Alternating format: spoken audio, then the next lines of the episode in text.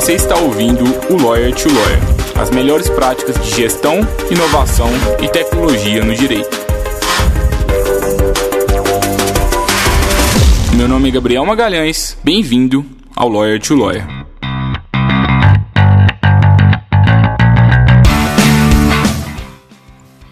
Olá, advogado, olá, advogada, seja bem-vindo, seja bem-vinda a mais um Lawyer to Lawyer da Free Law.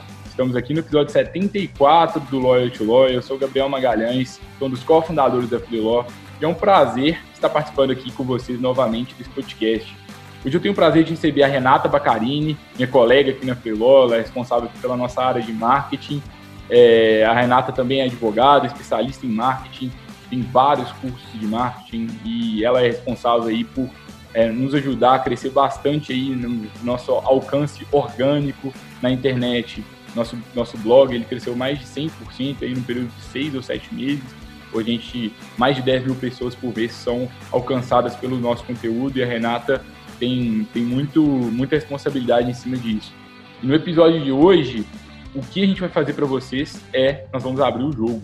O que, que deu certo com a Freeló, o que, que deu errado, como que a gente começou a estratégia e o que, que vocês podem estar fazendo é, na estratégia de vocês. Estou bem feliz de estar recebendo a Renata, porque a Renata já recusou alguns convites meus aqui para participar antes, né, Renata? Que bom que agora você está participando aqui do podcast. A Renata também é professora lá no nosso curso Inbound Marketing. E está sendo um prazer, Renata. Seja bem-vindo. Obrigada, é um prazer estar aqui. Eu recusei por motivo de timidez. Primeira vez, inclusive, que eu acho que eu falo em público ao vivo, ao vivo, um público maior assim, fora do curso. Mas é um prazer, um nova, novo desafio, mas muito bom começar a trabalhar isso agora.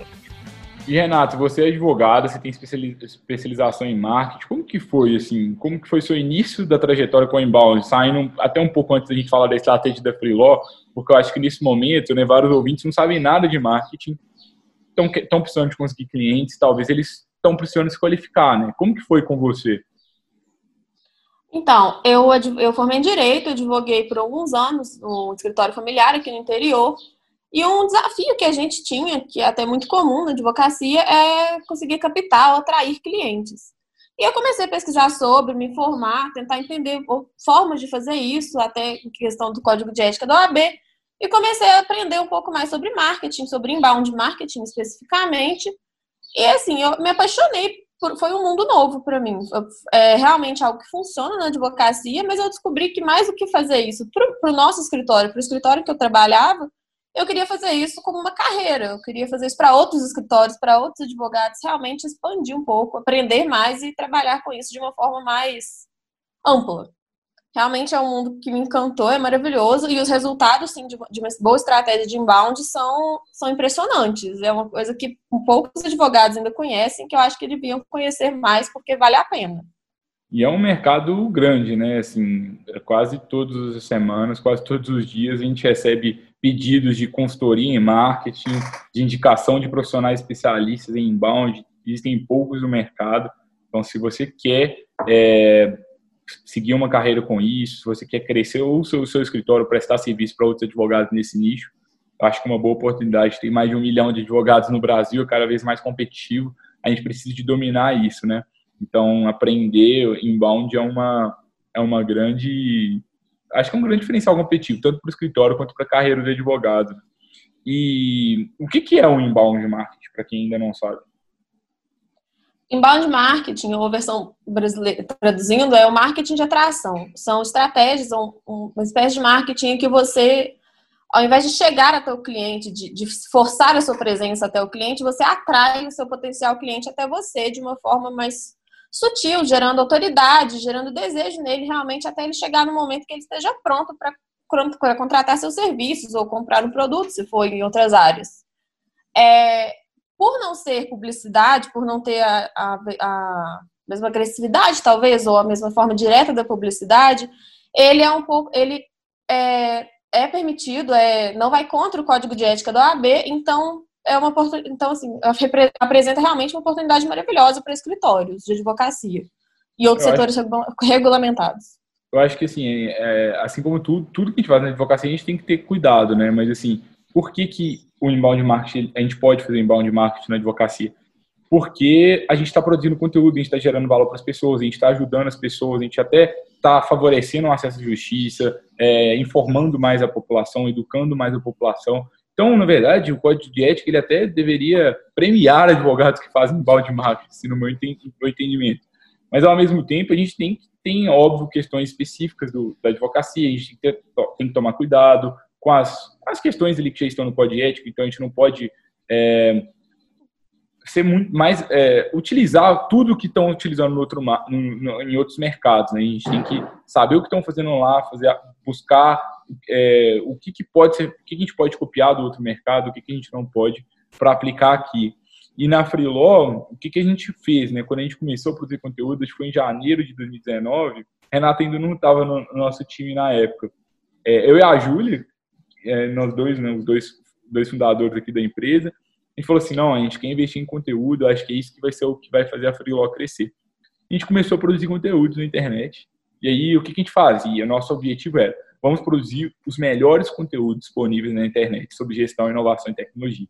A gente começava a fazer pesquisa, a gente ia em relatórios internacionais, a gente pegava relatórios da McKinsey, da, da Deloitte, e de, de também da, da, da B2L, de, de várias referências para a gente, né, tanto do ponto de vista nacional quanto internacional, de grandes universidades, a gente começava a ver o que, que eles falavam sobre aquele tema, e a gente é, e aí, a partir disso, a gente falava assim: não, vamos produzir um conteúdo tipo isso, só que para o direito. E aí, a gente fazia algumas buscas e começava a produzir esse conteúdo. No início, a gente produzia três conteúdos por semana, tudo em texto, sem áudio, sem podcast, sem, sem, sem vídeo. Hoje, a gente já tem em, em todos esses formatos. E a gente começou a fazer isso por muito tempo. É, a gente foi mantendo a consistência.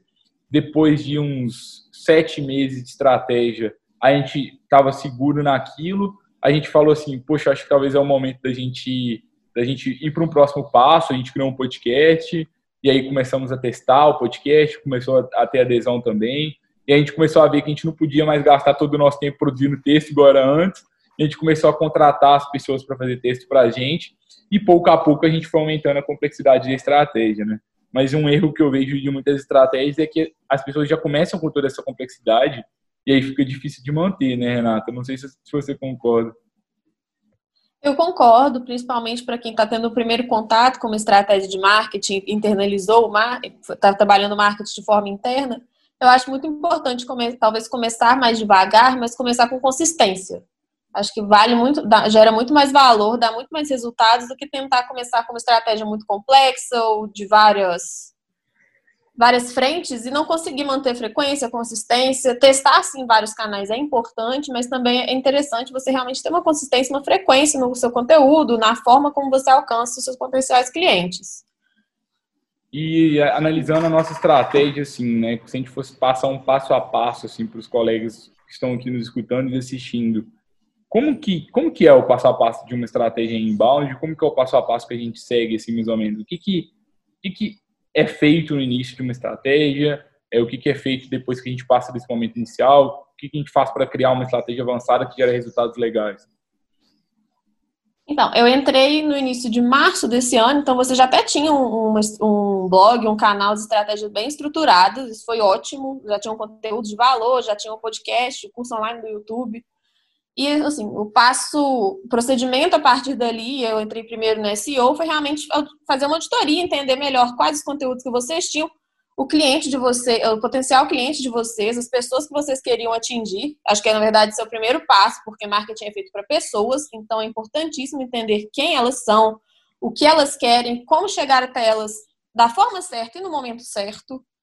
E a partir daí, realmente definir canais, definir uma estratégia, documentar tudo, definir quais métricas acompanhar e começar a trabalhar em todos esses canais conforme as regras. É, para trabalhar diferentes momentos de, uma, de um potencial cliente, trabalhar na fase de atração, que ele não te conhece, que ele não sabe as dores dele. Fase de conversão, quando ele já te conheceu, quando você já apresentou um problema ou uma dor e você quer guiá-lo a, a fazer alguma ação que chegue, que leve ele até mais próximo de você. E realmente trabalhar isso de uma forma bem distribuída, orgânica mesmo. Além de outros pilares, como conteúdo de qualidade, o SEO. É, você concorda? Você quer acrescentar alguma coisa? é, assim, só para só quem ainda não, não sabe, né, o SEO, o que, que é o SEO? O SEO é, o, é a otimização é, de conteúdos para o algoritmo de busca do Google. Então, hoje, a principal forma que a gente consegue clientes na Freeló é por meio de pessoas que buscam a gente, buscam algum, algum conteúdo no Google e encontram o site da Freeló. E for, quais foram os passos para a gente chegar até, até a gente conseguir 10 mil visitantes, como é o caso de hoje, e dobrar o número de visitantes aí em, em um período de seis meses do nosso site? Foi o seguinte: primeira coisa, no início a gente teve a consistência inicial. A gente, pegou, a gente criou uma estrutura enxuta de, de produção de conteúdo, é, que a gente começou a produzir vários conteúdos para o nosso blog e a gente começou a otimizar esses conteúdos, é, seguindo boas práticas mesmo para que eles é, ranqueassem bem para de, determinadas palavras. O que, que, a gente fez? A gente fez, uma, fez buscas é, e o Google tem ferramentas que ele, que ele permite que a gente faça isso. É, a gente pode usar o Google Trends, que é uma ferramenta gratuita do Google para a gente ver tendências de crescimento de palavras. A gente pode usar o, o buscador de pesquisa de palavra-chave do Google Ads, do Google, que a gente consegue saber quantas vezes cada termo é buscado no Google e qual é a dificuldade, qual é a competitividade de cada termo. Então a gente fez uma grande pesquisa nesse momento inicial para a gente saber o que, que as pessoas estão buscando no Google a gente descobriu que algum um número pequeno de advogados pesquisavam Lotec no Google. A gente viu que um, número pequeno buscava o legal design, um número pequeno buscava marketing jurídico. E essas palavras não eram tão competitivas assim quanto palavras como advocacia, direito, palavras mais genéricas. Então a gente, a gente pensou assim, vamos pegar um nicho específico, no nosso caso foi muito na inovação em tecnologia gestão, que tinha pouca, poucas pessoas falando, e vamos produzir conteúdos voltados para essas intenções de busca para que quando as pessoas pesquisem sobre Lotex, elas encontrem a Freeló. Para que quando as, pe as pessoas pesquisem sobre freelance jurídico, elas encontrem a Freeló. E a gente foi criando nessa fase inicial uma série de conteúdos. A gente não tinha nada. Então, o desafio do início era começar, era ter um site, demorou para ter um site, era ter um blog, demorou para ter um blog, e co colocar a estratégia para rodar. Depois que ela começou a rodar, aí a gente veio para a segunda fase, foi muito quando a Renata chegou aqui na, na, na empresa, né? que ela chegou já num momento um pouco mais avançado, que era o quê? Como que a gente otimiza essa estratégia? Já tem muita coisa, tem muito conteúdo bom, mas e agora? O que, que a gente faz a partir de agora? E aí a Renata vem e ela começa a otimizar conteúdo nosso para a gente ver o que, que a gente pode fazer para a gente sair da, da terceira página do Google, porque quem está na terceira página ou nada, nada, ninguém chega até a terceira página. Então, o conteúdo está até crescendo. Ele estava antes na, na página 7 do Google, agora ele está na página 3 mas ainda não gera resultado. Então, o que a gente faz com esse conteúdo da página 3 e para a primeira página do Google? E aí, Renata vai, ela trouxe aqui já, né, Renata, que fez uma auditoria completa dos conteúdos para a gente começar a otimizar esses conteúdos. Eu acho que é muito isso, né? Então, a gente sabe muito, muito em qual fase que a gente está. Você está começando essa estratégia, começa muito nessa fase de produção. Entenda bem quais são os termos corretos para que vocês ranqueiem. Depois você começa a otimizar, que é nisso que a gente está trazendo agora. Você concorda, Renato, não? Eu concordo. Essa questão de compreender os termos que você vai trabalhar para os quais ranquear até liga muito a questão da intenção de buscas. Você tem que entender o que, que as pessoas que você quer atingir estão procurando, quais são as dores.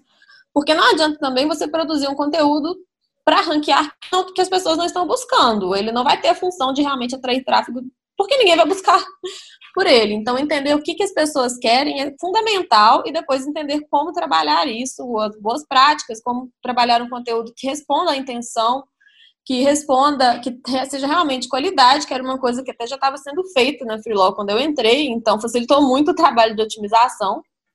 E aí depois a gente já entra em otimizações mais técnicas. O seu conteúdo é bom, é de qualidade, ele tem ele é escaneável, que é um conteúdo mais fácil de consumir aos olhos, alinhado a esquerda, mais, melhor dividido, com intertítulos, é realmente fácil de consumir na internet. Se ele for tudo isso, a gente entra em questões mais técnicas, e aí a minha área, a minha parte na Freelaw foi o SEO especificamente do conteúdo, eu não trabalhava com questão de velocidade de site, o SEO técnico, isso eram os, o Kevin, os meninos, né? Mas assim, você começando, entendendo a, a intenção de busca, definindo quais você vai responder e a priorização já é um grande primeiro passo. E talvez vocês devem estar confusos. Meu Deus, tanto de termo, tanta coisa que eles tiveram para fazer. Mas é, é, difícil, claro que é, mas ao mesmo tempo o conceito é simples. O que, que é? Poxa, o que, que as pessoas estão digitando no Google que po elas podem encontrar você? Geralmente, quando eu faço essa pergunta para os advogados, a gente tende a pensar em palavras mais mais é, voltadas ali na fase que a pessoa já tem um problema, ela já está procurando um advogado. Então, ah, eu acho que a pessoa vai digitar advogado Curitiba, advogado Belo Horizonte no Google. Ok, ela até vai, vai, vai, vai digitar isso. Mas e antes dela já decidir que ela está precisando de um advogado? Numa fase que ela ainda nem sabe se precisa de um advogado, algum, algum momento que ela está tá ainda aprendendo sobre algum termo jurídico. Sei lá, por exemplo, eu sou é, especialista aqui em direito do trabalho, eu posso ter um conteúdo sobre verbas rescisórias, o que são verbas rescisórias, eu posso ter um conteúdo sobre dispensa justa causa, sobre rescisão indireta. Então, é, entender um pouco do que, que as pessoas podem estar buscando no Google. A partir disso, a gente começa a criar um planejamento e aí a gente vai fazendo conteúdos bons para bons aquelas palavras. Como que eu sei o que é um bom conteúdo para o Google? Faz uma pesquisa no Google, por exemplo, verbas rescisórias, vê quem são os, os, resultados ali da primeira, da primeira, da primeira página no Google e vê o que, que eles estão falando. Produz um conteúdo melhor do que eles. Produz um conteúdo sem juridiquês, né, voltado para o seu público. Só, produz um conteúdo só com juridiquês, só se o seu público for jurídico, senão não produza. E aí, se você já está fazendo isso, você já está à frente de todo o resto do mercado, assim. Só que aí você vai, aos poucos, você vai trazendo mais, mais. Tem algumas pequenas coisas que elas também têm uma grande influência. Então, por exemplo, poxa, você pode ter o melhor conteúdo do mundo, mas o seu site, ele está rápido? Ele funciona em dispositivos móveis? Ele funciona no celular? Se ele não funcionar, não vai, é, dificilmente você vai crescer também. Então, a gente tem algumas partes que a gente chama de SEO técnico, que elas também são importantes elas, muitas vezes, elas são impeditivas seus, do, do crescimento do seu escritório. Então, é importante que a gente se preocupe com isso. E percebam, né, que até agora a gente não falou de redes sociais aqui, né? É, e, e, uma pergunta que a gente recebe muito, né, é, poxa, Gabriel, poxa, Renata, como que a gente faz para a gente crescer as redes sociais do nosso escritório? A gente está tendo poucas curtidas, estou querendo crescer meu perfil no Instagram. Só que muitas vezes o caminho não é esse, né, Renata? Acho que as pessoas estão invertendo a ordem. Elas estão começando ali por, por, um, por um ambiente que é mais competitivo, é mais difícil de crescer e é um ambiente que é, os conteúdos eles morrem com mais facilidade. Eu posto no Instagram, depois de um dia acabou o conteúdo. É, a vida útil do conteúdo é mais baixa, né? Sim, eu, é, exato. Só voltar a um ponto que você falou que eu concordo muito, que é a questão que eu acho importante, que é a questão de advogados que produzem conteúdo para a internet usarem muito juridiquês que é um erro muito comum, porque realmente a gente, a gente esquece que a gente está se comunicando com alguém. A gente quer tanto mostrar que sabe, às vezes, ou ajudar. E você, a pessoa esquece que quem está ali lendo não vai entender. E o foco é que a pessoa que leia, que absorva seu conteúdo, entenda o seu conteúdo e queira absorver mais, aprender mais com você. Então é muito importante identificar realmente com quem você está se comunicando e como se comunicar da forma certa. Isso é uma coisa que eu vejo muitos advogados ainda não fazendo, é, prezando por juridiquês, por termos muito técnicos que muitas vezes não fazem sentido para o público. Mas voltando à, sua, à, à questão das redes sociais, eu concordo que muita gente inverte um pouco a ordem de utilização dos canais ou até mexe, talvez é, erra, muda um pouco a priorização de canais. Né? Você tem um terreno próprio, um site eu considero muito mais valioso, até porque você fica menos refém de um algoritmo do que as redes sociais, que têm algoritmos que mudam, que são um pouco mais voláteis. E como você disse, o conteúdo é mais rápido. As pessoas consomem conteúdo ali naquele momento, passam por aquilo e amanhã provavelmente já esqueceram ou já passaram para a próxima. As redes é... sociais são. Ah, desculpa, pode ir. Não, não, desculpa, eu só, eu só queria completar, porque é o seguinte: quando eu produzo um conteúdo no Instagram, por exemplo, eu estou gastando aqui o meu tempo para fazer um conteúdo que ele vai durar um dia. O Stories ele dura 24 horas. E tá tudo bem a gente fazer isso, mas a gente precisa manter a consistência. Para você crescer no Instagram, você tem que fazer live toda semana, fazer ali vários posts no feed, utilizar o máximo de recursos possíveis do Instagram. E muitas vezes os advogados não têm tempo para isso para colocar isso na rotina. Às vezes essa desculpa do tempo é uma, é, é, é uma desculpa, tá? E eu entendo, eu entendo, eu acho que a gente tem que encontrar tempo para essas coisas. Só que é, antes da gente construir um conteúdo, né, com pouco tempo de duração, faz muito mais sentido na, no, meu entendimento, acho que no nosso entendimento aqui da Freeló, que a gente produza conteúdos que vão ser reaproveitados por mais tempo, conteúdos mais perenes, conteúdos mais duráveis. É, e a, a, gente consegue fazer com que, por exemplo, eu produzo um conteúdo, a gente tem um artigo nosso aqui da Freeloco, já citei esse exemplo, acho que aqui no podcast, possivelmente, um artigo que a gente escreveu em fevereiro de 2019, logo no início da estratégia, que é o artigo para a palavra freelancer jurídico, que a gente está bem ranqueado no Google, e todos os dias tem pessoas lendo esse artigo a partir do Google. O que, que a gente fez? A gente criou o artigo, publicamos o blog, a gente tem um ativo, digamos, é como se fosse investir na poupança ou investir na bolsa de valores.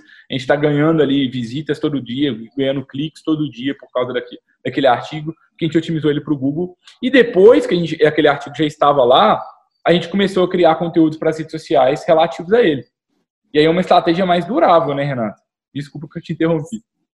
Não, tudo bem. Sim, é mais durável e, na realidade, utiliza as redes sociais realmente para a função principal delas, que não é muita, o que muita gente tenta fazer, que é vender serviço diretamente das redes sociais. E, na realidade, a, a maior funcionalidade das redes é você gerar, criar conexões, gerar relacionamentos. E muita gente não, não vê isso, não entende tão bem isso. Mas o inbound marketing tem três pilares, né? O SEO, que é uma palavra difícil, mas é basicamente é uma, é uma sigla em inglês que significa otimização, otimização de conteúdos para os algoritmos de busca do Google. Não, não só do Google, né? Para, os algoritmos de pesquisa. Então, como que eu, que eu faço para aparecer ali nas primeiras páginas do Google? Basicamente é isso.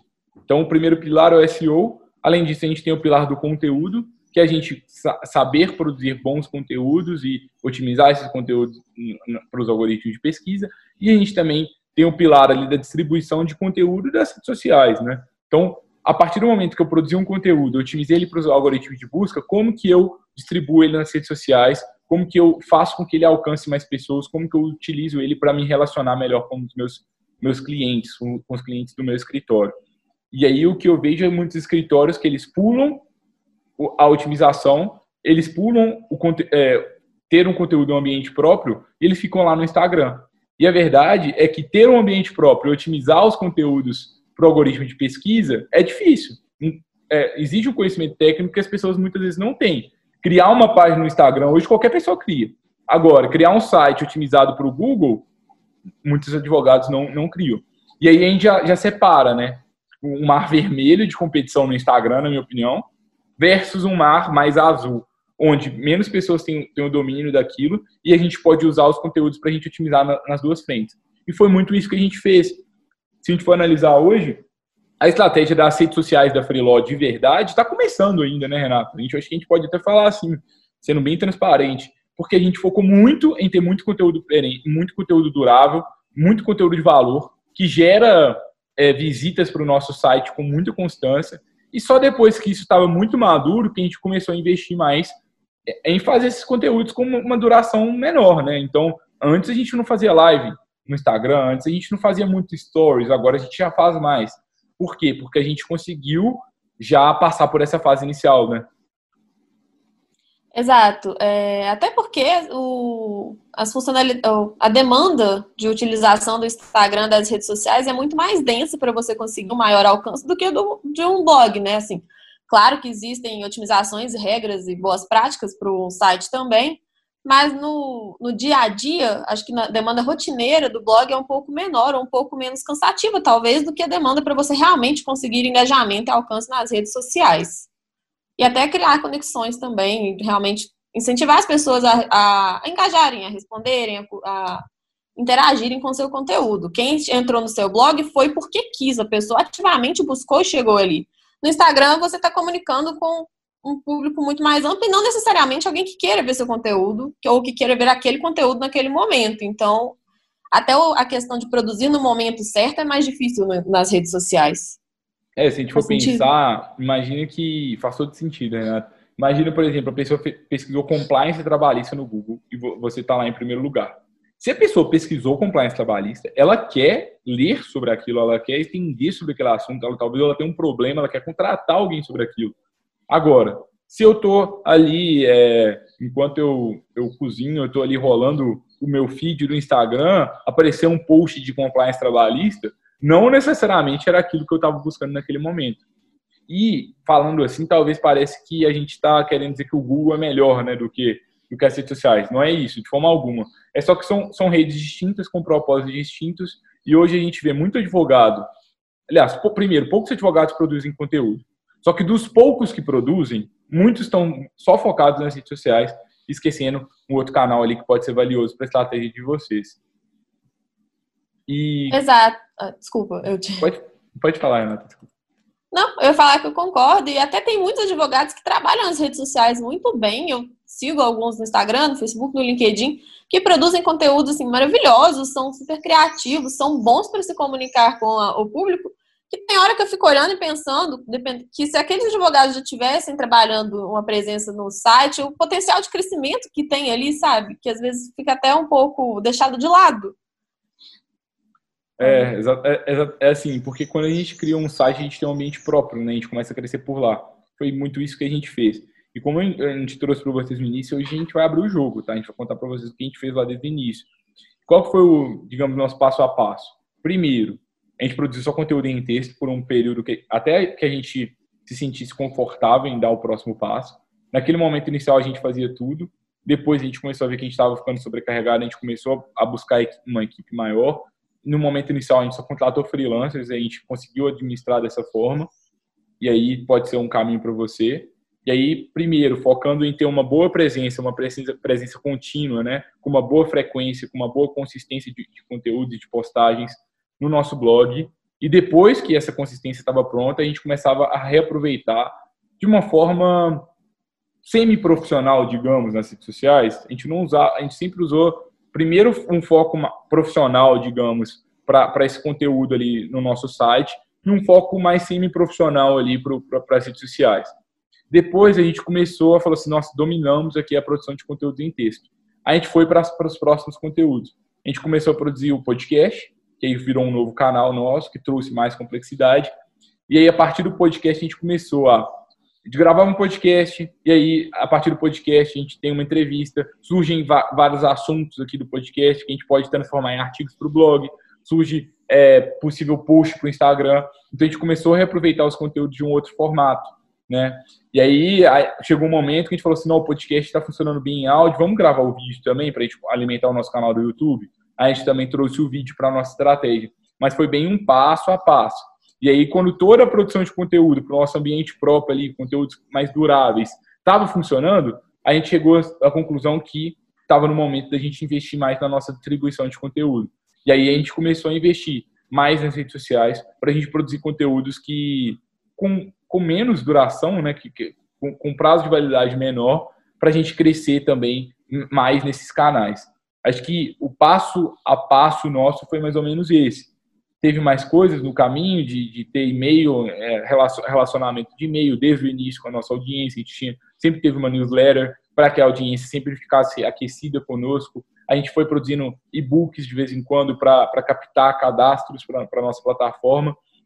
Mas o que eu acho que um cuidado, né, a essência do que eu queria compartilhar com vocês nesse momento é cuidado para que vocês não se esperem numa estratégia que já está em um nível de maturidade maior do que a de vocês. Então, se você está numa fase que você precisa de produção, não faz tanto sentido você já pensar em tanta otimização. Não faz tanto sentido você já pensar em tan, tanta complexidade assim, porque senão fica difícil você manter a consistência. Eu concordo. É aquela é a questão de começar a andar antes de começar a correr, né? Primeiro você realmente pega o básico, domina, trabalha bem o básico, ou faz bem feijão com arroz, como o Gabriel gosta de falar, para depois realmente começar a aumentar a complexidade e até porque você aumenta, trabalhar estratégias mais complexas com mais canais é muito mais fácil quando você já trabalhou bem um canal. Os nossos conteúdos, todos, a gente agora pega um conteúdo existente e redistribui em microconteúdos. Um podcast vira vários blog posts, um blog post vira vários conteúdos para o Instagram. É muito mais fácil até você trabalhar a distribuição quando você já tem uma base bem construída. Porque senão, toda vez que eu faço um post para o Instagram, eu tenho que reinventar a roda. Eu tenho que ali é, pensar no que, eu vou fazer e eu faço um conteúdo exclusivo ali para o Instagram e aquele conteúdo se perde. Daqui um mês ninguém vai ver aquele conteúdo, sendo que o melhor era eu reinventei a roda para fazer o melhor artigo sobre aquele tema, publiquei no meu site e aí depois que eu publiquei no meu site, eu redistribuo para as redes sociais. E aí talvez vários de vocês utilizem alguns, alguns canais né, para produção de conteúdo talvez do Jus Brasil, né, um, mais comum assim para advocacia para produzir conteúdos. E esse canal é ruim? Não. A Jus Brasil é um, é um canal muito interessante, eles têm uma solução muito legal, dá para conseguir clientes pela Jus Brasil. Só que, quando a gente está produzindo conteúdo na Jus Brasil, a gente está levando um, os visitantes do nosso site para o site da Jus Brasil. A gente não está ganhando autoridade para o site do seu escritório. Então, você criar uma estratégia com base em plataformas de terceiros sempre pode ser um risco. Porque e se amanhã a Jus Brasil querer mudar alguma, resolver mudar alguma regra deles lá, resolver cobrar por alguma coisa, ou resolver diminuir o seu alcance, ou se amanhã o Instagram resolver é, também mudar alguma regra, e é com o Instagram, toda semana muda alguma coisa, né? E aí, do nada, eu estava com muitos seguidores e agora ninguém mais recebe o meu conteúdo. Então, é complicado a gente ficar na mão de, de, de plataformas de terceiros. E ter um ambiente próprio é algo, na minha opinião, é fundamental, é um pré-requisito para a gente ter uma estratégia de fato profissional é, de marketing jurídico. Exato. Até porque em ambientes de terceiros, Instagram, Jus Brasil, tem você e várias outras pessoas produzindo conteúdo também, né? Então, a, a chance de você se encontrar diminui, porque o, quem entra ali pode encontrar outras pessoas antes, outras formas de conteúdo. No seu site é só você, o controle do conteúdo, quem está produzindo é sempre só você, Bom, ou convidados, enfim, mas o site é seu, o conteúdo é seu. Quem chegar ali definitivamente vai te encontrar, vai ter um contato com você, com o seu escritório, com a sua marca e branding, é, posicionamento de marca, posicionamento de autoridade é muito importante na internet. Então, tem muitos prós, sim, muitos benefícios de ter um site próprio, de ter um terreno próprio. A desvantagem é que no início, por exemplo, imagina, né, eu escrevi um artigo. Se você postar um artigo no site do Jus Brasil e postar um artigo no seu site, o mesmo artigo, qual que vai ficar em primeiro lugar no Google? O da Jus Brasil. Por quê? Porque a Brasil é um dos sites mais acessados do mundo. Eles têm muitos acessos, milhões de acessos mensais. E eles criaram uma autoridade muito grande. Se eles criaram uma autoridade tão grande assim, você que está com o seu site agora, você é como se fosse ninguém para o Google ainda. Você está criando essa autoridade aos poucos. Então, é, se o Google vê um artigo publicado num site de confiança versus um site desconhecido, ele tende a, a entender que provavelmente aquele site de confiança, o conteúdo deve ser mais relevante, ele é mais confiável. Então, ele que eu vou indicar. Então, existe um trabalho de amadurecimento da autoridade da sua página, de crescimento dessa autoridade da sua página, que acontece aos poucos. Não é do dia para a noite que você vai, vai, vai conseguir é, competir de igual para igual com outras páginas. Só que é um trabalho que a gente tem que começar o quanto antes, porque a advocacia é um negócio de longo prazo daqui a cinco anos, provavelmente você vai ter um escritório ainda, né? O escritório tem seu sobrenome na porta, daqui a cinco, daqui a dez anos, daqui a vinte anos. Essa que é a ideia. E se a gente demorar muito para criar nossa, nossa é, começar a nossa autoridade na internet, a gente vai demorar para colher os frutos. Eu acho que daqui a um ano você já gostaria de ter criado seu site, é, provavelmente é, hoje, né? Assim, quanto antes você começar vai ser melhor.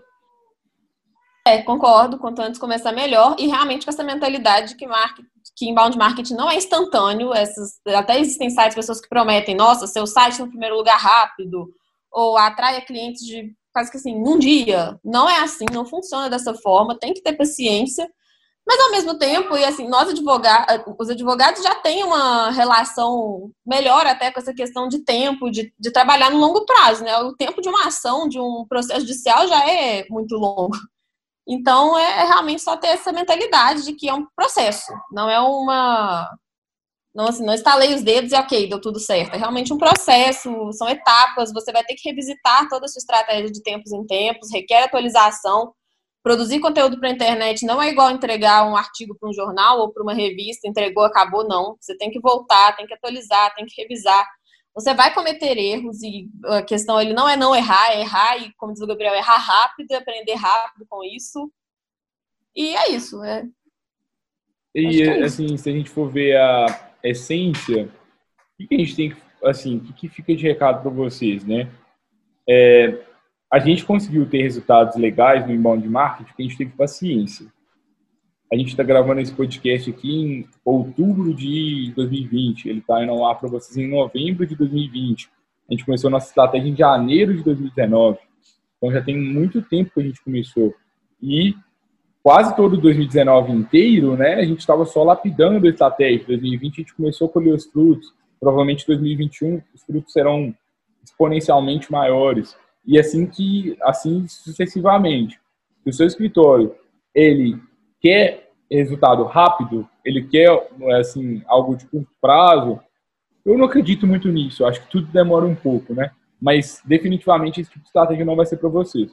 Mas se é isso que você quer, estou disposto a pagar o preço, eu quero, quero desenvolver algo parecido, o que a gente fez foi, de novo, primeiro, primeira etapa do projeto, ter um ambiente próprio ali do nosso, do nosso, nosso escritório, ter um blog, começar a produzir conteúdo lá e otimizar esse conteúdo para o algoritmo de pesquisa do Google. É, depois que a gente conseguiu manter uma consistência boa de produção, no início, se você produzir um conteúdo por semana, está suficiente. Dá para ter resultado com isso. Depois que você começou, é, passou dessa primeira fase, melhora um pouco a sua distribuição, melhora um pouco, um pouco a parte das redes sociais, melhora um pouco ali o seu relacionamento com seus clientes. É, e aí, é, depois que, que, de fato, assim, conseguir manter essa estrutura enxuta, digamos, de produção de conteúdo, você avança. E aí você vai trazendo é, coisas mais avançadas para o seu conteúdo e pouco a pouco você começa a diferenciar formatos. Não acho que o podcast é uma boa, um bom canal para você começar igual a gente já tem, a gente tem um podcast, é legal, tá todo mundo escutando, tá, mas a complexidade é legal, é, a complexidade é alta, na verdade. É, talvez é melhor a gente começar com feijão com arroz e avançando pouco a pouco. Se eu começasse uma estratégia do zero, eu não começaria com vídeo nem com podcast. É a minha visão, tá? Tem gente que começou e, e, e tem, tem resultados legais. Porque, como eu trouxe, a gente, o nosso passo a passo foi sempre indo do, do, do mais básico e aumentando um, um grau de complexidade pouco a pouco e talvez pode, possa ser o que vocês possam fazer para a estratégia.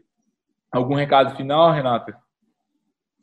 É, só uma coisa que a gente não falou, talvez não falou o suficiente.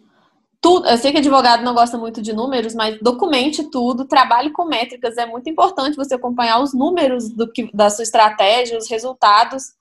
É realmente, é realmente, realmente essencial você documentar tudo que você está fazendo, toda a sua produção de conteúdo e métricas, os números, do, os resultados, aí quanto, uh, as interações, todos, todas as métricas que você puder, que fizerem sentido para os seus objetivos, documente, acompanhe, isso é muito importante. A gente não falou tanto, mas é realmente essencial e é uma coisa que a gente sempre fez aqui, até para orientar as próximas ações com base em dados e não com base só em hipóteses, porque acaba não dando muito certo.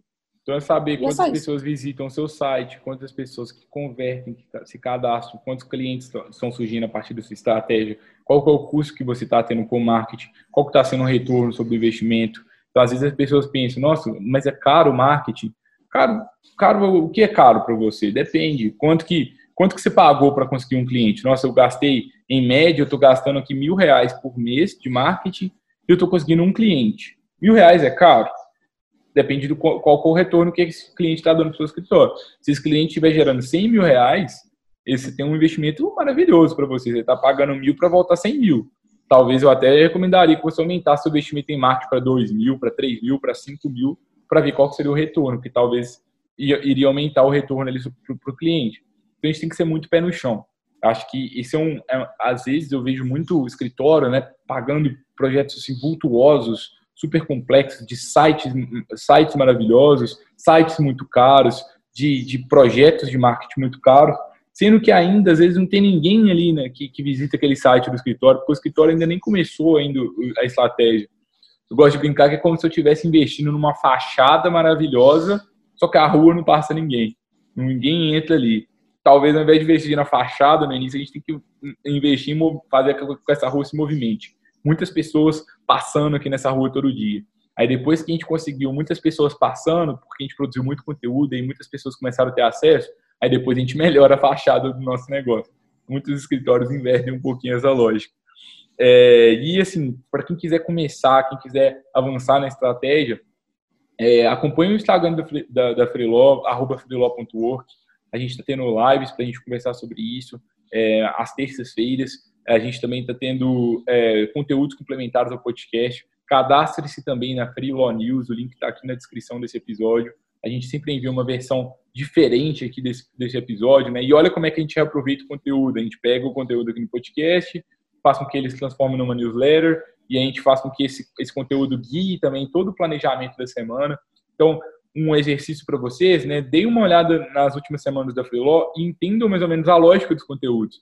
É como se a, a, a, gente tem o tema da semana com o podcast, com o nosso conteúdo denso da semana, digamos, e ele vai, ele vira blog post, ele que está no nosso site, ele vira, vira post nas redes sociais, e assim a gente vai distribuindo conteúdo. Recomendo que você siga para você, para que você consiga avançar mais, mais na, na sua estratégia e também para que você entenda um pouquinho melhor do que, que a gente está fazendo. E se quiser se capacitar, se quiser investir em marketing jurídico, isso é uma, uma prioridade para vocês, a gente tem uma certificação em bound marketing, no momento as turmas não estão abertas, mas se você hum, tiver interesse, envie um direct para a gente, é, fala lá no Instagram, que a gente que a gente fala mais ou menos qual é a previsão de, de, de, de, lançamento da próxima turma. E se você se cadastrar na Freelaw News, você vai ser o primeiro a saber quando a gente lançar aí as próximas vagas, né, Renato? Isso. Tem a comunidade no Telegram também, que a gente também comunica essas questões de vagas, oportunidades de forma antecipada, junto com a Freelaw News, também para quem tiver interesse. É uma comunidade de advogados, é bem legal, bem interessante. E é isso. Renata, obrigado, viu? Foi um grande prazer ter, ter te entrevistado aqui hoje. Renata é muito competente, pessoal. É, eu recomendo que vocês conversem com ela, muito acessível. Então, fala com a Renata no, no, no LinkedIn. Não sei se a Renata estava permitindo, não, mas eu já estou antecipando aqui, né?